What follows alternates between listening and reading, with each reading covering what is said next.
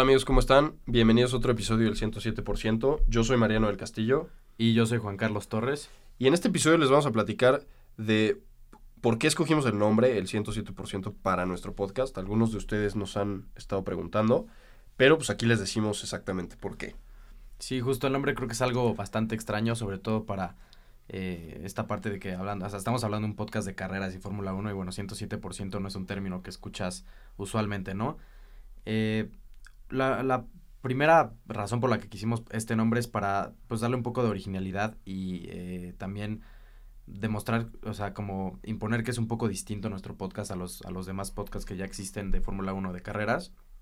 Eh, porque ya hay varios podcasts que tienen, que se llaman con términos bastante comunes como pits o grip o blistering o cosas así, eh, que pues tal vez son, son originales, pero ya es algo que escuchas mucho, ¿no? Entonces quisimos también ponerle algo, algo distinto.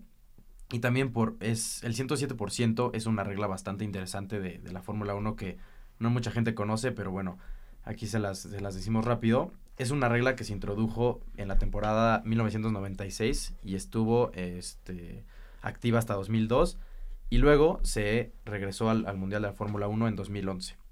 Esta regla consiste en que si tú, el, el tiempo de, clasificación de la Q1, o sea, de la primera ronda de clasificación, entre el mejor tiempo, entre el, el, tiempo de, sí, el, el primer lugar, primer lugar sí. y el último, tiene que estar dentro del 107% del tiempo.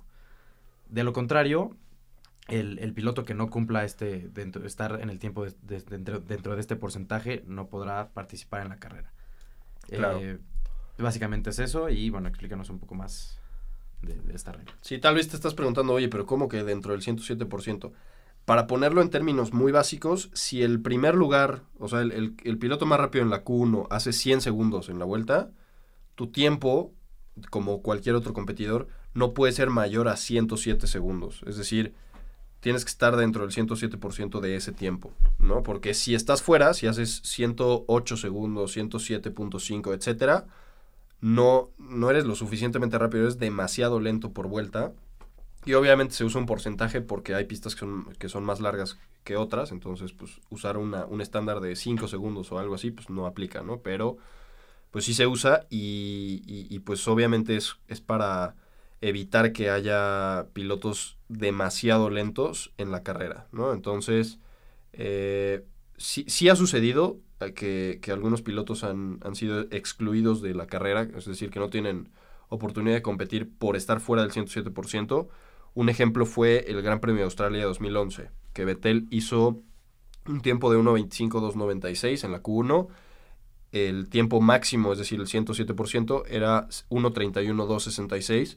Y los dos pilotos de Hispania Racing Team, un equipo de, ese entonces, hicieron, Vitantonio Liucci hizo 1.32.978 y Narain Kartikeyan hizo 1.34.293, estando 109 y 110% respectivamente fuera de ese tiempo. Entonces, pues también es, es, es como para darle también un símbolo de, de que no cualquiera puede tomar parte de la carrera, suponiendo que tu coche está en muy malas condiciones, etcétera, porque incluso puede llegar a ser peligroso, ¿no? El día de la carrera para, para ciertos pilotos, tener un coche tan lento y luego pues es, es complicado todo el tema de las banderas azules y así, pero pues es una regla bastante, bastante interesante y bueno, las queríamos compartir con ustedes de por qué eh, el nombre del podcast y bueno, ahora que ya saben, pues creo que se van con un dato interesante Sí, de todas formas, eh, recuerden que, que, siempre nos pueden hacer llegar sus comentarios, sus dudas, etcétera, a, a, nuestras redes sociales, ya sea directamente con nosotros. A mí me encuentran como arroba Mariano del Castillo. Y a mí me encuentran como arroba jc-torres 10.